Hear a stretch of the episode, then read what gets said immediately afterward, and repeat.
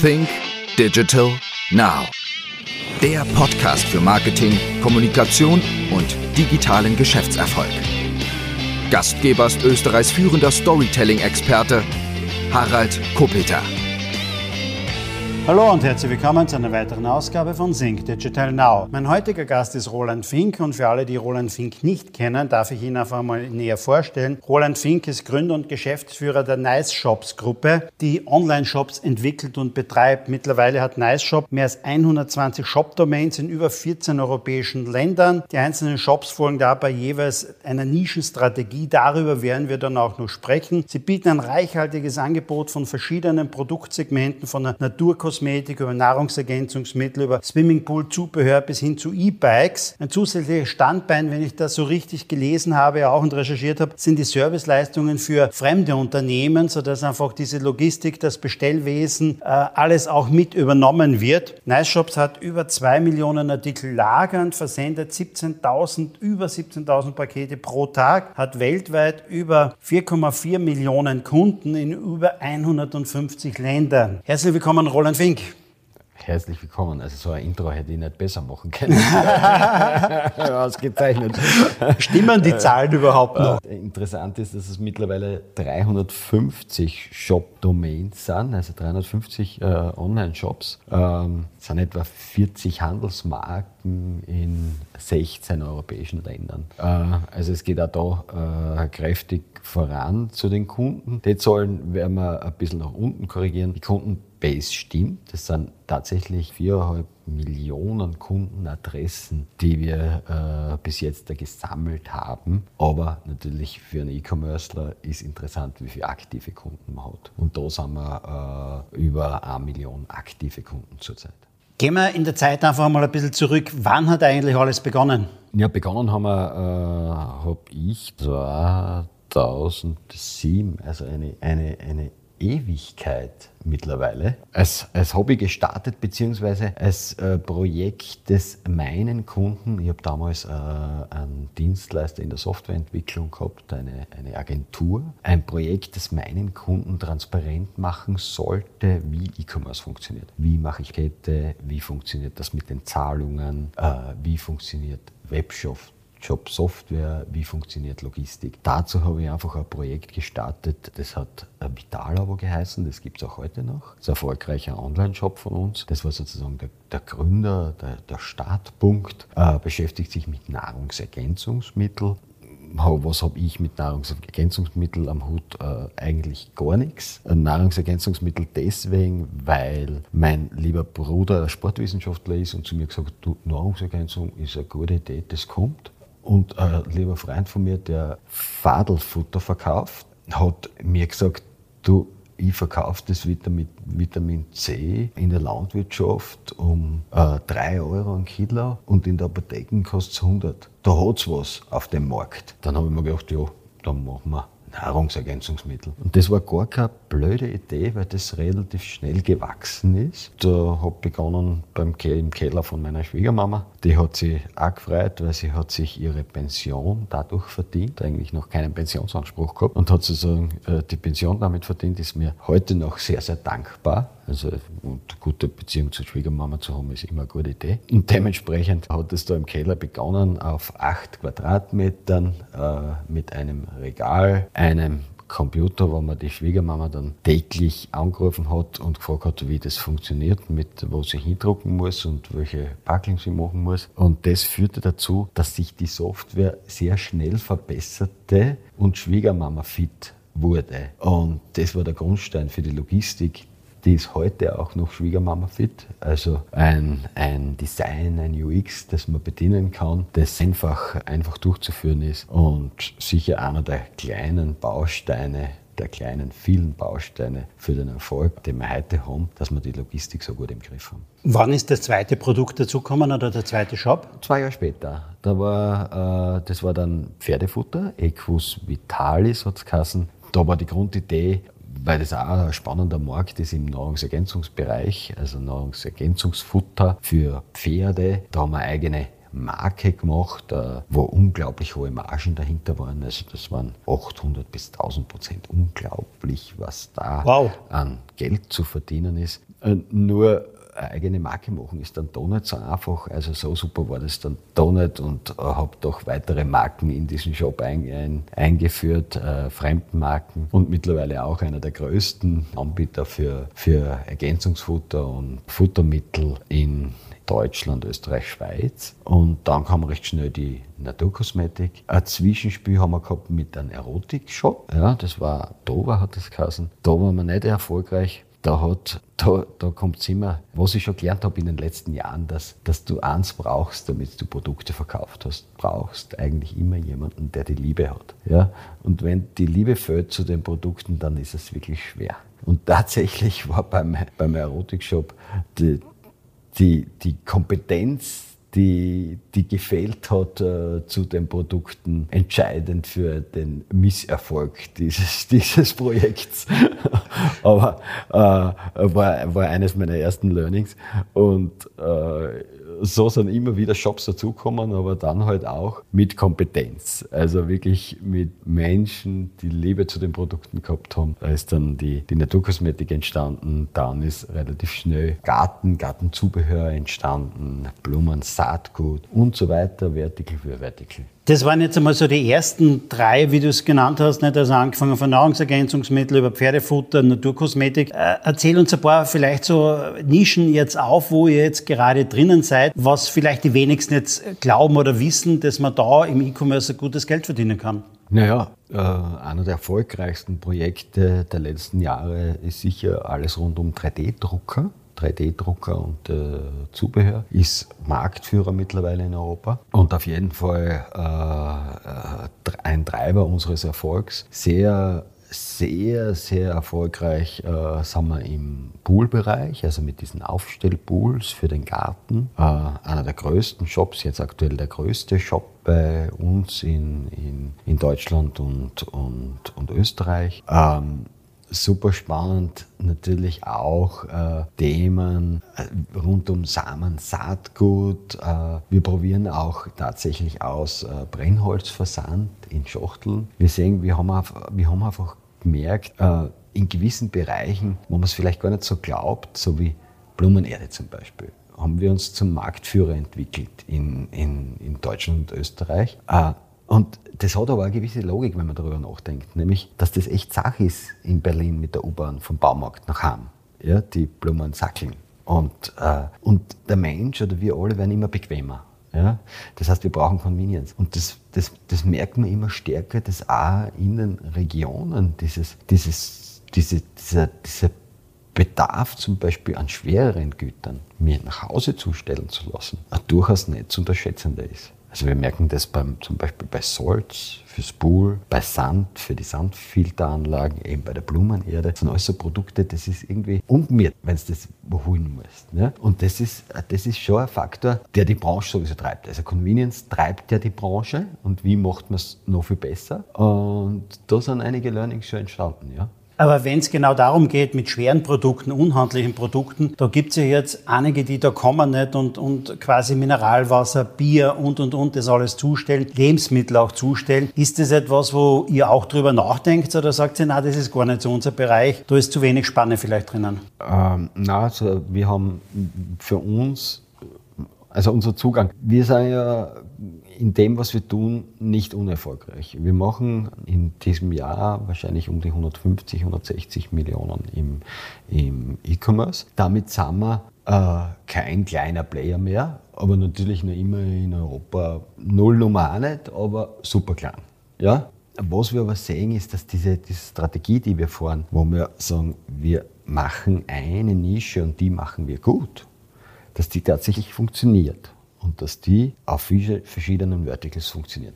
Deswegen äh, klare Strategie, immer weitere Verticals zu eröffnen. Ja? Und wenn ich das 10.000 Mal mache, dann habe ich Amazon. Wenn du jetzt sagst 160 Millionen oder so im Jahr oder wird sie heuer erreichen, 160, 170, ähm, ist in Europa klein, aber in Österreich seid ihr, denke ich einmal, ganz vorne mit dabei, oder? Ja, tatsächlich. Also in Österreich äh, sind wir äh, äh, sicher einer der, der, der größten Player, sage ich jetzt mal, im, im E-Commerce mit dem, mit dem Umsatz, macht uns auch stolz. Wir sind einer derer, die sozusagen tatsächlich Wertschöpfung wieder nach Österreich bringt. Und gerade in dem, in dem Umfeld, in dem E-Commerce-Umfeld, sind wir doch äh, konfrontiert mit, äh, mit der Tatsache, dass die meisten Player in Deutschland sitzen. Und österreichische Ableger haben nicht? und äh, ja. demzufolge Österreich eigentlich nur als weiteres Bundesland oft betrachtet wird, oder? So ist es, ja. Kann Mehrwert schaffen, kann äh, teilweise keine Arbeitsplätze schaffen, meistens keine direkten Arbeitsplätze. Ähm, das macht schon ein bisschen, ja, das, das passt. Gibt es eigentlich irgendwo oder hat es mit Sicherheit gegeben jetzt einmal irgendwie welche Anfragen von den Großen in Europa, die sagen, oh, da gibt es jemanden in der Steiermark, in Baldau, Nähe Földbach, äh, der ist wirklich interessant, den wollen wir uns einverleiben. Wie oft ruft jemand an und sagt, ah, die, die, die hätten wir jetzt gern, die wollen wir gern schlucken. Tatsächlich, äh, seitdem wir einen neuen Gesellschafter mit der Müller Drogerie, äh, einer der größten europäischen Handels Konzerne im Boot haben, sind diese Anrufe massiv zurückgegangen. Verständlich. Aber äh, vorher, vorher tatsächlich so alle zwei, drei Wochen. Ja. Schon? Ja, also ist, äh, äh, die, die, deswegen habe ich mir auch irgendwie keine Sorge gemacht um das Unternehmen, weil es offensichtlich ausreichend, ausreichend äh, Menschen gegeben hat, die empfunden haben, dass das anscheinend richtig ist, was wir da tun. Und insofern war ich da tiefenentspannt, sage ich jetzt mal. Du hast äh, jetzt schon erwähnt, Müller Drogerie, nicht einer der größten Handelsketten, ist bei dir beteiligt seit, ich glaube, ungefähr zwei Jahren. Wie ist es denn dazu gekommen? Äh, naja, das war äh, der Geschäftsführer von der kleinen Zeitung, der Thomas Spahn, der hat mich angerufen und hat gefragt, ob der, der Erwin Müller bei uns vorbeikommen kann. Er hätte sich das gerne mal ansehen, weil das E-Commerce-Ding, das taugt ihm eigentlich nicht so, aber er hätte mal gerne äh, sich anschauen, wie das, wie das so funktioniert. Und dann war der Erwin Müller da, ist da durch die Hallen gegangen und hat gesagt, irgendwie gefällt mir das, kommt so mal zu mir nach Ulm und schaut euch unsere Logistik an. Und wir haben da damals, glaube ich, 5000 Quadratmeter Logistikfläche gehabt. Und in Ulm hat Müller, wenn es mich nicht täuscht, 160.000 Quadratmeter Logistikfläche. Der Erwin Müller hat uns dann durch die, durch die, durch die Logistik geführt und äh, ein paar Monate später hat hat es die Frage gegeben, ob es uns nicht interessiert, intensiver zusammenzuarbeiten. Und so ist es entstanden. So aus dem Grund heraus, weil Müller gesagt hat, okay, was ihr da könnt, können wir selber nicht und umgekehrt ähm, könnt ihr von uns eine ganze Menge vielleicht profitieren und lernen auch? Genau so ist es. Also das war der, der Hintergrund, dass, der, dass das, dass das der, der, Erwin Müller war sicher nicht überzeugt vom E-Commerce-Geschäft an und für sich, aber er hat gesehen, dass da, dass da Potenzial ist. Ja, der, der, der Erwin Müller ist ein unglaublich interessanter, spannender Unternehmer, der ein Milliardenimperium sozusagen aufgebaut hat, von der Picke, vom Friseurgeschäft weg und äh, hat da drin offensichtlich was Interessantes gesehen. Und genau das, darin, darin hat es jetzt da gemündet. Wir beraten, begleiten Müller E-Commerce in verschiedenen, äh, verschiedenen Themen. Ich darf äh, die Geschäftsführung für Müller Online auch machen. Wir treiben jetzt da aktuell in Deutschland Müller im E-Commerce voran und und auf der anderen Seite für uns natürlich gibt es viele Prozesse, die in, an so einem großen Handelskonzern geklärt sind. Also das vielleicht auch banale Dinge wie Rechnungseingang in einer Dimension funktioniert, die praktisch nicht mehr manuell handelbar ist und solche Themen. Und da haben wir einfach gegenseitig profitieren wir massiv und äh, so einen starken Partner zu haben, ist natürlich, ist natürlich was, was, was uns was uns irrsinnig viel bringt. Und der starker Partner heißt natürlich auch, auch ein kapitalstarker Partner. Das ist natürlich für uns auch eine beruhigende äh, Beruhigungsbilder, sage ich jetzt einmal. Weil du musst natürlich eins äh, bedenken, wenn du Unternehmen bist, das so stark wächst wie wir, auch wenn wir profitabel sind. Also wir haben ähm, EBITs bei 4%, super. Handels, Handel, das passt alles. Also da, Mehr als Handel meistens, ja, ja weil die haben sogar noch weniger. Kriege Schulterklopfen, also wir machen das anscheinend nicht so blöd. Ja? Aber ein Wachstum jenseits von 30, 40 Prozent jedes Jahr hast natürlich auch, dass du investieren musst. Du musst, weil wir haben ja die Produkte hier auf Lager, das heißt, wir brauchen neue Hallen, wir brauchen Produkte, wir kaufen neue Produkte und diese Investitionen übersteigen natürlich das, was du an äh, Gewinn erwirtschaftest. Das kriegst natürlich, äh, das kriegst natürlich äh, am, am Markt jetzt leicht, aber es ist ja nicht immer so. Ja, und insofern ist so ein Partner schon wichtig für uns auch. Wenn ich mich richtig zurückerinnere, hast du auf einer meiner Veranstaltungen einmal erzählt, dass am Anfang die Banken, zu denen du gegangen bist, das Ganze nicht so wirklich verstanden haben, was du tust, oder? Und äh, die sehr zurückhaltend waren, oder? Ja, klar, ja. Das ist auch in gewisser Weise verständlich. Wir sitzen da in Saaz in Baldau in der Südoststeiermark, betreiben, betreiben E-Commerce. Ein Thema, das jetzt da vor zehn Jahren, was soll ich sagen, ich, bin, ich habe Termine gehabt bei Banken, wo ich unser Businessmodell erklärt habe und, und, und der Gegenüber hat dann gesagt, ja, das Internet, das kommt jetzt dann. Was, das ist so, du, du denkst dir, ja, eh. aber du weißt natürlich auch, dass, äh, dass, dass, äh, dass nicht alle dein, dein Businessmodell verstehen. Ja? Und das war schon eine Herausforderung, die richtigen Banker zu finden, die das auch verstanden haben, um was es geht. Ja? Ich habe natürlich das Glück gehabt, dass, dass wir die die gefunden haben.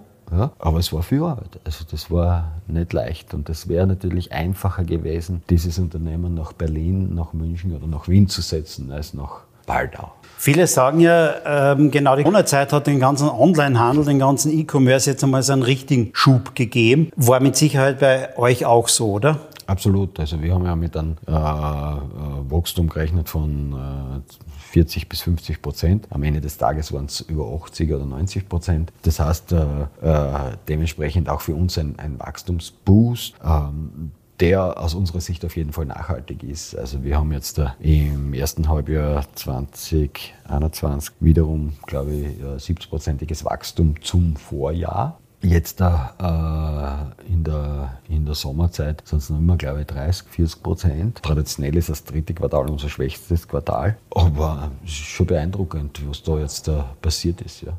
Wir beide lesen offensichtlich auch die gleiche Zeitung, weil du vorher den Chefredakteur auch äh, genannt hast, nicht? Also, beziehungsweise den Geschäftsführer von einer kleinen Zeitung auch. Mhm. Aber die Zeitungen schreiben natürlich auch immer speziell jetzt einmal viel in der Situation, was das Thema ähm, Einkaufsstraßen und stationären Handel betrifft. Und genau jetzt, nicht gestern oder am Sonntag ist es in der Zeitung gestanden, in Graz sperrt ein sehr traditionelles Kaufhaus, nämlich der Brühl zu, mit Ende des Jahres. Wie siehst du eigentlich die Handelslandschaft? Wie, wie, wie sich die noch verändern wird jetzt vielleicht so in den nächsten nächsten, sagen wir nicht 10 Jahren oder 20 Jahren, ich glaube, das können wir schon gar nicht mehr voraussehen, sondern wie siehst du das so in den drei, vier, fünf Jahren, was sich da noch tun wird so? Ja, ich sehe, dass die Shoppingcenter unter Druck kommen werden in den nächsten Jahren, immer mehr. Ich sehe das schon, dass äh, das, was wir in den USA sehen, dass diese, die Entwicklung, äh, dass, dass immer mehr Shoppingcenter leer stehen, nach Europa überschwappt oder nach Österreich überschwappt. Ich sehe, dass die Handelslandschaft sich komplett ändert. Also wir sind am Beginn. Das, was wir, das, was das, was unsere Standesvertretung oder die Wirtschaftskammer seit Jahren betet, dass die Leute digitalisieren müssen, dass die Unternehmen digitalisieren müssen. Ja, aber wir sind erst am Anfang. Also ich sehe eine Entwicklung, wo wir jetzt einen Anteil an Onlinehandel haben von 15 Prozent, ich glaube am Gesamthandelsvolumen. Ich glaube, da ist erst bei 40, 45 Prozent der Decke. Wow. Also ich glaube, da sieht man auch bei den Zahlen aus China oder aus UK, dass es, dass es so in die Richtung geht. Das, was heißt das? Das heißt natürlich ein massiver Strukturwandel im Handel. Das heißt einfach. Das heißt aber auch, dass ich, dass ich innovativ bleiben muss in dem Bereich oder innovativ sein werden muss, sage ich mal, das, das beschreibt sie eher, was, äh, was vielfach das Thema ist, sage ich jetzt einmal im stationären Handel. Und, äh, und das, das ist einfach jetzt, der, das ist nicht mehr aufzuhalten. Es geht nämlich für die Menschen um Convenience. Es geht um mittlich einkaufen. Und es gibt viele, viele Produkte, das ist nicht Glas einzukaufen. Ja, es ist nicht Glas, jede Woche mein Milch und mein Brot und mein Mineral nach Hause zu schleppen. Das ist nicht Glas. Ich will das eigentlich nicht. Ich will, dass das irgendwer tut für mich. Und das sehe ich noch massiv auf uns zukommen das ist nicht aufzuhalten. Es ist auch nicht aufzuhalten, indem große Konzerne wie jetzt die Rossmann-Gruppe in, in Deutschland sagen, wir brauchen Steuern auf den Onlinehandel. Ist vielleicht eine nette Idee, dass ich dann die, die Innenstädte fördere. Die Wahrheit ist, wenn ich einen Zug besteuert hätte, wie er, wie er gekommen ist, äh, äh, wäre das auch nicht Fortschrittsdenken gewesen, damit ich die Pferdekutsche da halte. Ja? Ich meine, es ist einfach so, dass das Leben sich ändert, dass die Gesellschaft sich ändert und damit müssen wir arbeiten.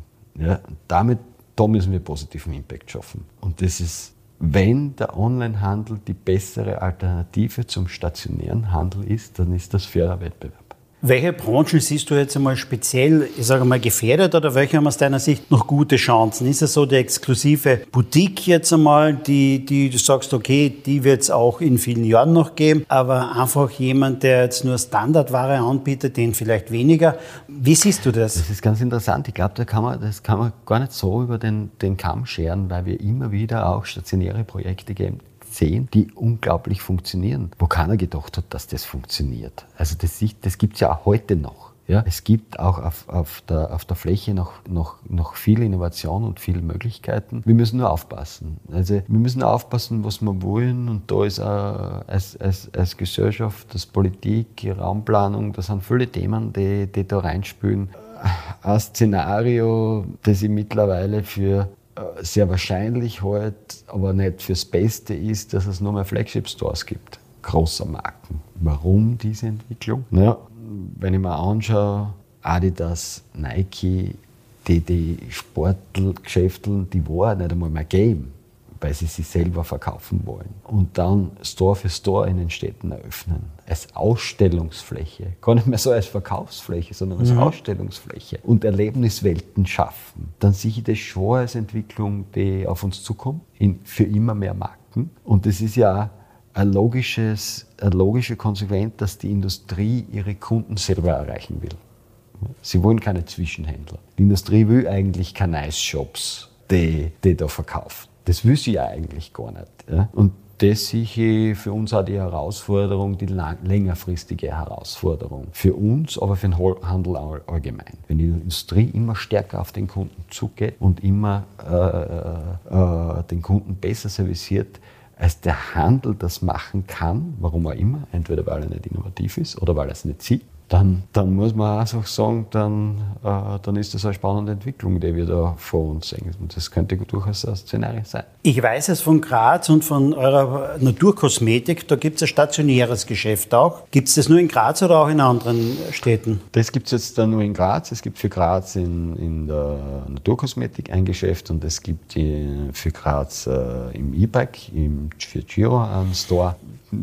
Das bauen wir auch aus. Ja, wir lernen da viel. Wir lernen da viel auf der, auf der Fläche. Wir glauben, dass das Potenzial hat und wir, wir probieren da verschiedenste Dinge aus. Also das wird weitergehen. Ist das mit dem Rad jetzt auch so gedacht, dass das vielleicht ein Flagship-Store wird? Weil ähm, da kommen natürlich Leute her, die jetzt, ich weiß nicht, 50 Kilometer entfernt wohnen, dort anschauen, was sich das Rad dann nach Hause schicken lassen.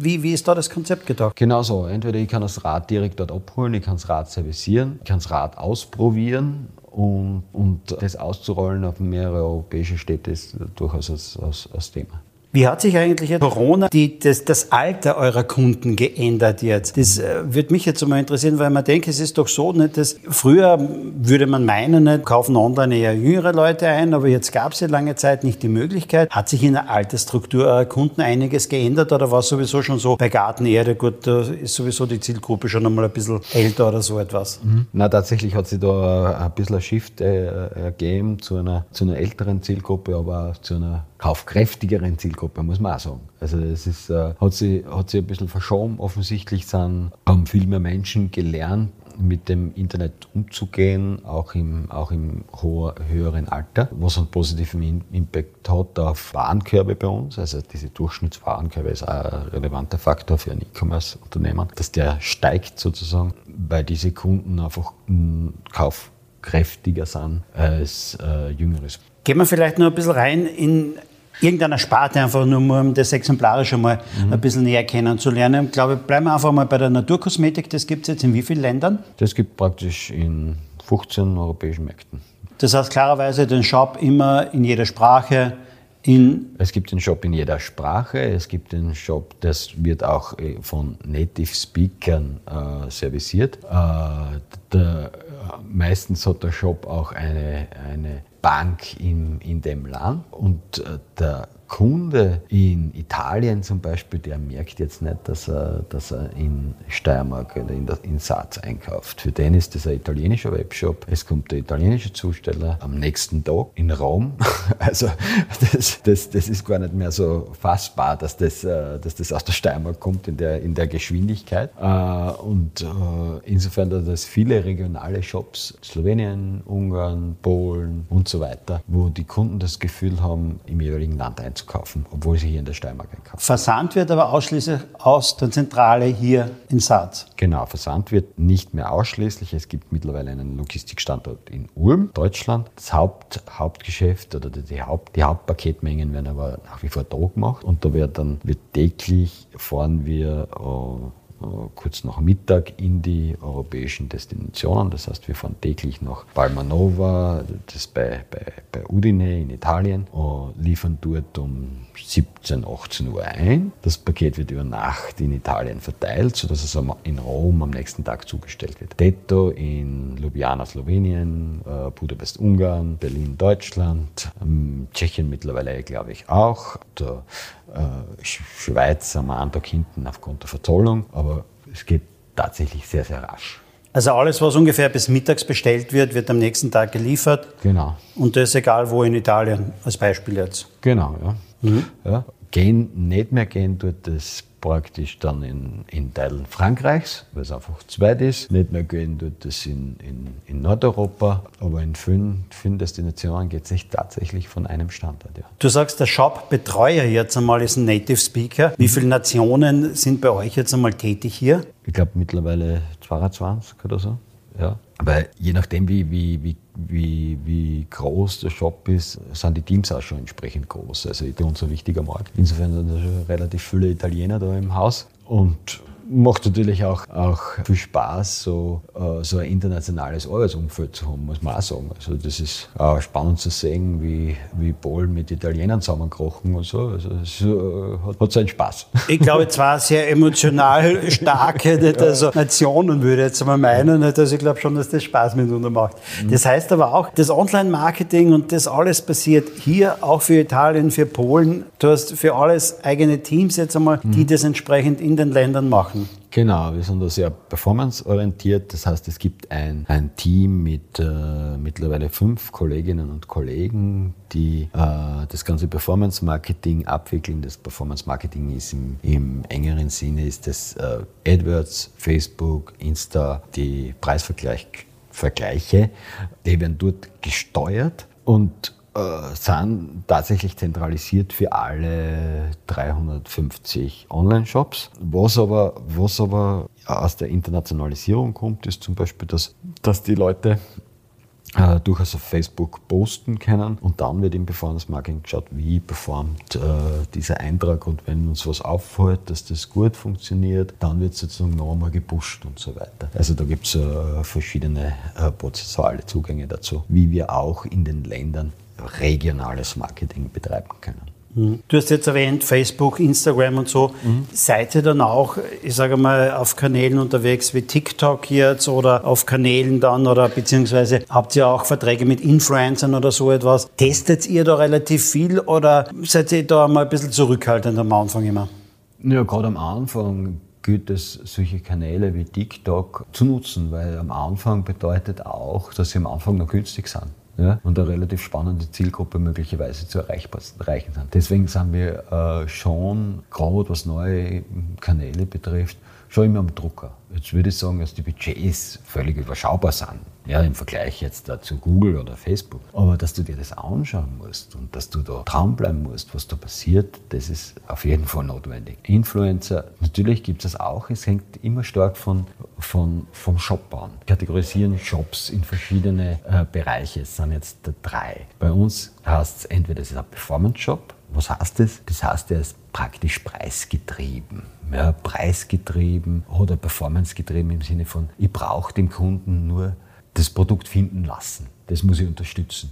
Ja, also das sind Performance Shops. Dann gibt es Category Shops. Category heißt, äh, da ist zum Beispiel nicht bekannt eine Marke, ja, sondern da ist eine Produktkategorie, ein Produktname bekannt. Den bewirbe ich natürlich anders als jetzt eine, eine bekannte Handelsmarke. Ja, äh, weil da muss ich generisch auch. Und dann gibt es die Brandshops. Brandshop, was ist das? Da muss ich Marken machen, Marken bauen. Das ist zum Beispiel bei Giro, bei so einem E-Bike der Fall. Da ist die, das, der Marketingzugang wieder ganz anderer. Mhm. Würdest du sagen, ihr seid ähm, in Österreich eine der Unternehmen, die die höchsten Rechnungen an Google überweisen und Facebook oder so? Würde wohl stimmen. Denke ich auch einmal nur so rein. Von dem, wenn ich mir denke, wenn ich so unterwegs bin in E-Commerce. Ja, also sicher, äh, ist sicher so, dass wir, wenn wir ähm, unsere Marketing-Spendings äh, belaufen, sie monatlich bei 700.000 Euro. Und natürlich geht da ein Gutteil an, an, an Facebook und, und, und Google. Damit werden wir wohl einer der größten Spender in, in Österreich sein, ja. Jetzt habe ich gerade erst wieder gelesen, ich glaube gerade erst heute wieder in der Pressemitteilung, dass ihr ein Unternehmen übernommen habt und vor einigen Tagen auch ist auch ein Unternehmen übernommen worden, ein Shop denn auch. Mhm. Kauft ihr jetzt auch einiges zu? Wie, wie ist momentan die Entwicklung oder wohin geht der Weg jetzt? Gerade mal? Wir kaufen schon immer, immer wieder zu und machen neue Kooperationen, genau wie in, in diesem Fall. In den beiden letzten Fällen ist es, geht es um Startup-Produkte, einerseits mit Schöppi, wo wir einfach viel Potenzial sehen. Die haben, die haben ein tolles Unternehmen gebaut und, äh, und wo wir aber wirklich unterstützen können. Wir können jetzt unterstützen mit Logistik und Software und, und Marketing, äh, wo es natürlich wirklich äh, äh großer Aufwand ist, das neu zu bauen. Ja? Und beim zweiten Unternehmen, da geht es um professionelle Haarkosmetik, ist einfach eine interessante Nische, wo wir sehen, da gibt es viel Potenzial, es gibt durchaus gewisse Überschneidungen und das macht auch Sinn. Also das, wir haben jetzt nicht absichtlich die Schlagzahl erhöht. Ich meine, die Schlagzahl erhöht sich dadurch, dass wir halt bekannter werden und immer mehr Anfragen auch diesbezüglich bekommen. Aber es ist jetzt da nicht, ich sage jetzt mal, äh, äh, strategisch absichtlich. Wir machen es schon immer.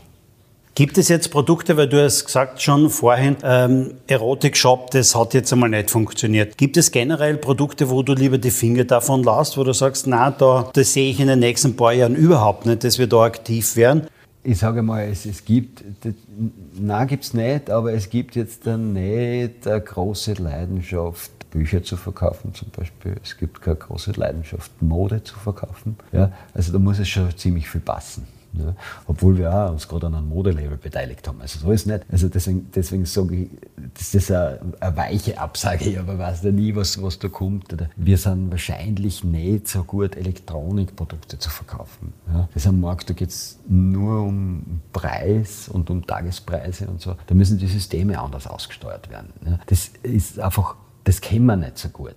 Ja? Oder wir können nicht so gut Mode wieder aufbügeln. In der, in der, in der, also das sind einfach Prozesse, das noch nicht. Aber ich würde ich würd da mal sagen, sag niemals nie. Jetzt liest man ja immer wieder nicht, oder sagt, äh, speziell im Bereich von Mode oder Schuhen oder sonst etwas, gibt es hohe Retourenquoten. Ja. Wie ist es eigentlich bei euren Shops? Ich kann mir vorstellen, bei ein, manchen Shops jetzt, wenn ich Blumenerde werde ich nicht zurückschicken oder so etwas. Nicht? Also Fahrrad wahrscheinlich auch eher nein. Mhm. Wie sind so Retourenquoten? Wo sind es höher, wo sind es niedriger? Das ist ganz unterschiedlich. Also, durchschnittlich ist die Retourenquote jetzt, glaube ich, bei 2,7 Prozent, weil ein guter Prozentpunkt oder ein bisschen mehr als ein Prozentpunkt dem geschuldet ist, dass in in Osteuropa eine sehr beliebte Zahlungsform Nachname ist. Und da kommt es jetzt tatsächlich natürlich auch vor, dass das Produkt äh, dann zugestellt wird und der Kunde hat das Geld nicht. Ja, dann kommt es zurück. Also das ist, äh, das würde ich nicht als, unbedingt als Retoure bezeichnen, wo es in die, in die Quote reinfällt. Aber und, wo, wo, man, wo man schon was von Retouren redet, ist in dem technischen Bereich. Also tatsächlich ist es schon so, dass wir zum Beispiel bei technischen Geräten eine höhere Retourenquote haben als bei der Zahnpasta. Warum?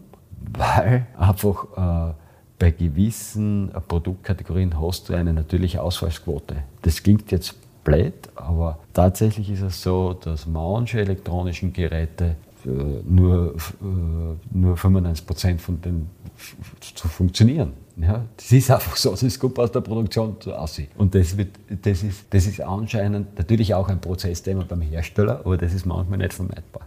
Wer ist für dich eigentlich jetzt, sage ich mal, der größte Mitbewerber oder der größte Konkurrent? Wie, wie, wie siehst du das eigentlich so rundherum? Wer sagst du ist eigentlich dein größter Mitbewerber? Ähm, wir schauen auf, auf, der, auf der Mitbewerberseite nur auf Amazon. Zollen interessieren uns von allen, mhm. aber auf der Seite schauen wir nur auf Amazon. Mhm. Warum Amazon? Wir haben natürlich ähm, großteils deckungsgleiches Portfolio. Und wenn ich mir jetzt dann Naturkosmetik anschaue äh, und in die Kategorie bei Amazon reinschaue, dann geht es für uns darum, stärker, tiefer in der Kategorie zu sein, das bessere Kundenerlebnis zu bieten, mehr Produkte zu bieten, um damit äh, mehr Umsatz zu machen als Amazon. Du hast das vorher schon gesagt, es gibt immer wieder welche, die anrufen oder die Produkte angetragen werden oder sonst etwas. Mhm. Gibt es irgendwo etwas, wo du sagst, da weine ich jetzt eine Träne nach, dass ich damals vielleicht nicht zugegriffen habe? Na, fällt mir jetzt nichts ein, aber das ist. Äh, oder wo du sagst, die Idee hätte ich auch gern gehabt oder so etwas. Das Man, viele Ideen hätte ich gern gehabt, aber ich bin wahrscheinlich, ich bin, ich, ich, anscheinend bin ich nicht bin ich da zu schlicht, dass ich ein Unternehmen gründe, das, das, das sofort abfährt. Das habe ich leider nicht geschafft. Da hat es ja viele gegeben. Das haben wir nicht geschafft. Ich habe immer wir haben immer arbeiten müssen. Wir müssen heute noch arbeiten. also ich kann keine, super Gründerstory kann ich leider nicht erzählen. Also wir haben, wir haben äh, für unsere Themen müssen wir heute und haben immer noch gearbeitet. Ich habe noch keinen Shop gelauncht, der sofort funktioniert hat. Aber wenn du jetzt auf das Ganze so raufschaust, der macht so jetzt 160 bis 170 Millionen Euro Umsatz. Einer der größten Unternehmer in Europa kommt einfach auf euch zu, nicht? nämlich der Herr Müller, und mhm. sagt, okay, was ihr da macht, ist ein Wahnsinn. Ich will daran beteiligt sein, ich will davon auch lernen. Wie fühlt man sich da eigentlich persönlich, wenn man das trotzdem binnen, ich sag mal, trotzdem weniger Jahre so etwas aufgebaut hat? Also, das sind immer kurzfristige Hochgefühle und dann ist das, dann ist, dann ist eigentlich schon das nächste. Ja?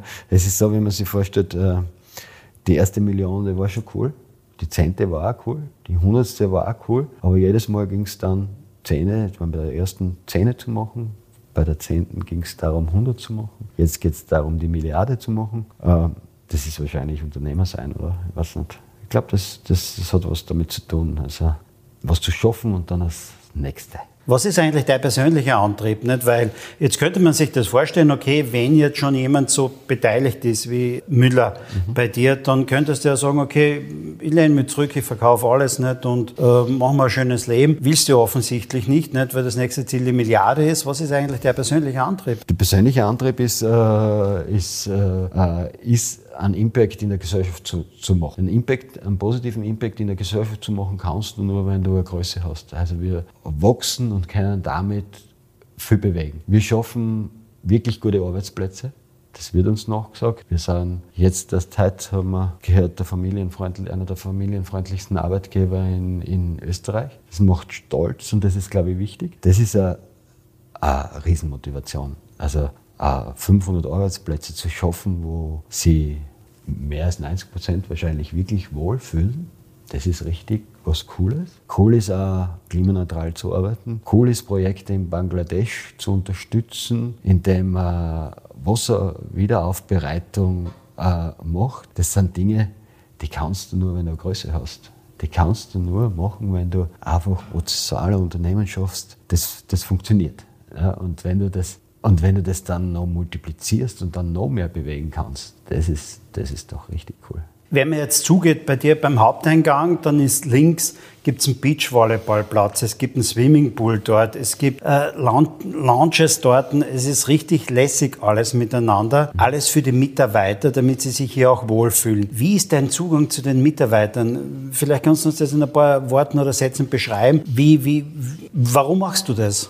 Ähm, ja, ich glaube, wir sind in einer Zeit, in der wir da, damit konfrontiert sind, dass wir uns von einem, äh, das ist eh schon länger so, aber wir bewegen uns einfach von einem Arbeitgebermarkt zu einem Arbeitnehmermarkt. Damit, das, damit müssen wir uns abfinden. Die Arbeitnehmerinnen suchen sich die Arbeitgeberinnen aus. Das ist einfach jetzt so. Und wenn ich das so annehme und das sehe, dann muss ich ja was bieten. Das ist einfach eine logische Konsequenz. Und was wir halt auch gesehen haben, ist, dass, dass das, was zusätzlich passiert, je, je mehr wir investiert haben in die Menschen hier, desto geringer ist die Fluktuation, desto einfacher tun wir uns, neue Leute zu finden, desto weniger Hiring-Kosten haben wir. Und das ist, da rechnet sich jeder Cent. Und äh, für mich persönlich war es relativ einfach. Ich habe immer einfach Menschen gesucht, die, die, die meinen Job besser kennen als ich. Dann hat das passt. Gibt es irgendwas, was du sagst, okay, das ist mein persönliches Erfolgsgeheimnis oder was andere vielleicht sagen, das ist das Erfolgsgeheimnis von Roland? Äh, wüsste ich jetzt nicht. Ich sage immer, es sind, es sind äh, eben, weil es, ja, weil es ja immer Arbeit war, es sind offensichtlich doch tausend Dinge. Ja? Ähm, und, und halt dann ein bisschen mehr richtiger zu machen als die anderen. Das ist, das, ist, das ist das Thema. Aber leider bin ich nicht auf diesen einzigen Punkt gewesen. Vielleicht eins, eins was ich schon spannend finde, wenn ich mich extern hinstelle, dass du ein E-Commerce-Unternehmen baust, das per se nicht so einfach ist. Also es ist nicht so einfach, ein profitables E-Commerce-Unternehmen zu bauen. Und dann hast du aber äh, eine Kultur, eine Unternehmenskultur, die sehr offen ist, die sehr kollegial ist, wo viele, viele Menschen Entscheidungen treffen. Offensichtlich hat das, hat das schon was damit zu tun. Weil du gesagt hast, nicht, also viel für die Mitarbeiter zu tun nicht, und es ist leichter wegen der Fluktuation, nicht, das weniger weggehen. Wie leicht ist es im Moment, gute Mitarbeiter zu finden? Ja, für uns ist es, ist es tatsächlich nicht schwierig. Fast in allen Bereichen, immer zugegebenermaßen in der, in der IT tun wir uns jetzt nicht so leicht, aber aber in ein paar Monaten haben wir ja noch jede Stelle besetzt. Ja? In der Logistik äh, gibt es Wartelisten. Also wir, haben, wir sind echt gut aufgestellt. Ja? Und das ist natürlich, wenn man, wenn man rund um uns hören oder wenn man die Nachrichten hört, ähm, dann passt das nicht in unser Bild. Ja? Mhm. Also wir haben nicht wirklich ein Problem. Mhm. Und brauchen wirklich viel Leute. Also wir haben, ähm, ich glaube, äh, allein in den ersten Halbjahr über 100 Leute angestellt. Mhm. Aber es ist natürlich auch so, nicht, ihr müsst ja nicht in ein Bild von anderen, nicht, sondern ja. ihr habt ja euer eigenes Bild geschaffen. Nicht? Und demzufolge zieht sie einfach dann Leute an, die in euer Bild passen, klarerweise, oder? Offensichtlich. Ja? ja. Also es gibt eine gewisse Sogwirkung, wenn man so sagen will. Ja, muss schon sein, ja. Ja, finde ich schon ganz toll, nicht, dass es so funktioniert auch. Mhm. Weil viele andere einfach klagen, nicht, dass sie schwer gute Mitarbeiter finden. Genau. Ja. Kommen wir noch ein bisschen zum persönlichen Roland Fink auch. Also jetzt haben wir einiges oder ganz, ganz vieles über das Unternehmen gehört, aber ein bisschen noch persönlich auch. Was kaufst du denn persönlich eigentlich online ein? Sehr viel, aber auch auf der, auf der Fläche. Also ich bin nicht, ich bin nicht ein kompletter Onliner, äh, aber ich kaufe gern online, ich gehe gern ins Geschäft. Also ich bin würde ich sagen, ein ganzer der Durchschnitts, Durchschnittsbürger in dem Bereich. Keine groben äh, Richtungen. Natürlich kaufe ich gern bei mir selber und das ist für die super spannend, was wir schon alles haben. Das ist selber nicht da. Ich tue inzwischen immer öfter vorher schauen, ob es das Produkt bei mir, wo ich, wo ich nicht gibt, bevor ich, bevor ich irgendwo einkaufen gehe. Was sind eigentlich deine drei häufig genutzten Apps am Handy? Naja, das, das ist das ist jetzt äh, einfach und fad, äh, aber das ist Gmail, der Kalender und WhatsApp. Aber ich habe ich hab auch dann lebenswichtige Apps wie Netflix und Disney äh, und dann brauche ich unbedingt meine Gardena-App und meine, meine, meine Automower-App okay. und meine Hue-App, damit ja. das Licht brennt. Aber, aber das sind so die, die, die Apps, die ich selber nutze. Wenn du so ein kleines Verwehchen verspürst, bist du der, der Dr. Google konsultiert oder gehst du eher zum Hausarzt?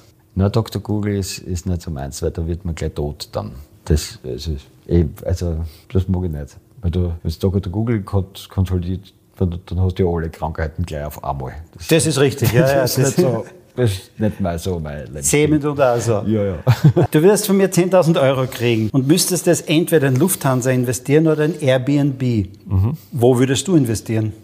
Airbnb. Also eher New Economy, wenn man so sagen will. Ja, es ist ja, als Lufthansa ist jetzt gemein, oder? Ich meine, Lufthansa ist jetzt da schon zach.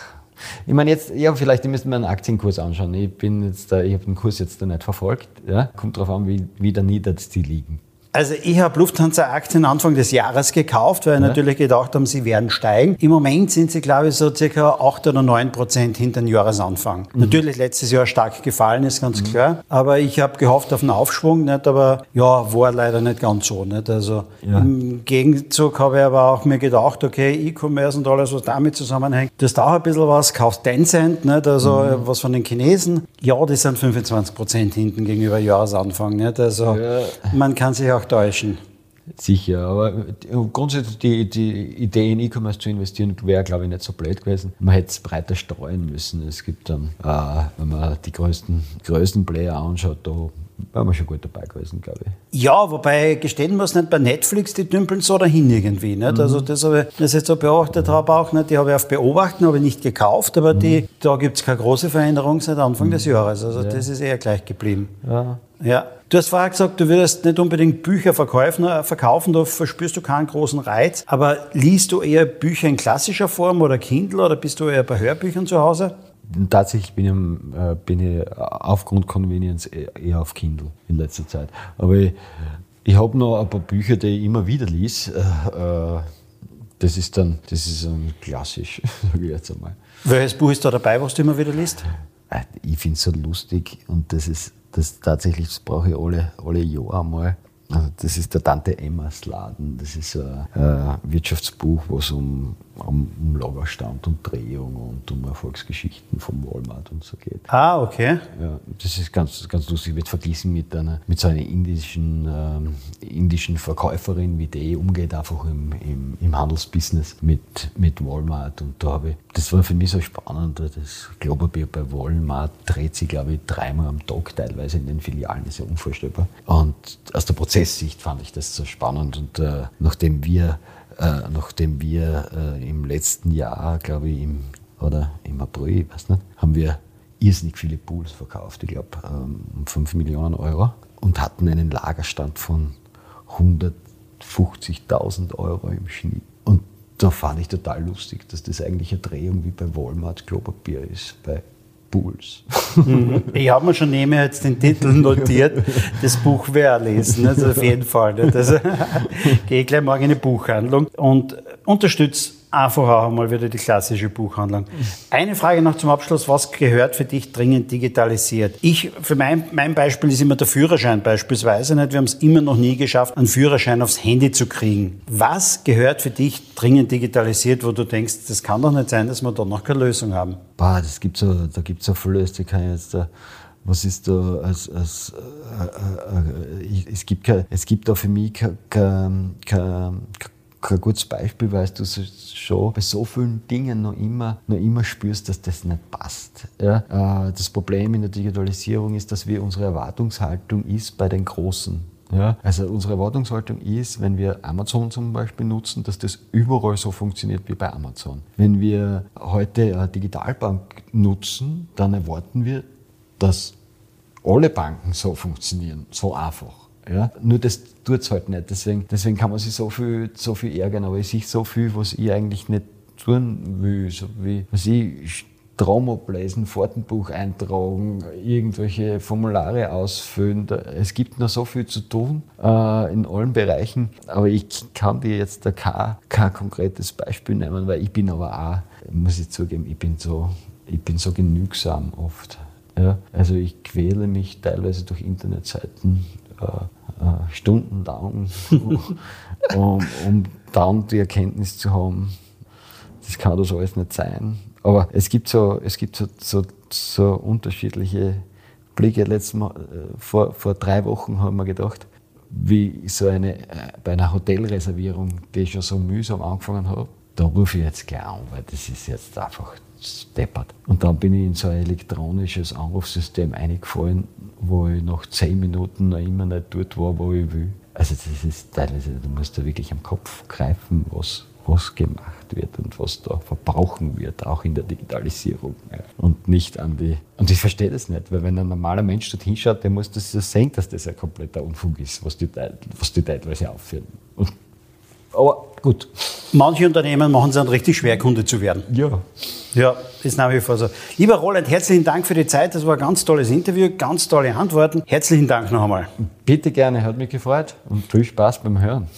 Das war eine weitere Ausgabe von Sync Digital Now. Wir hören uns wieder. Bis demnächst. Ciao.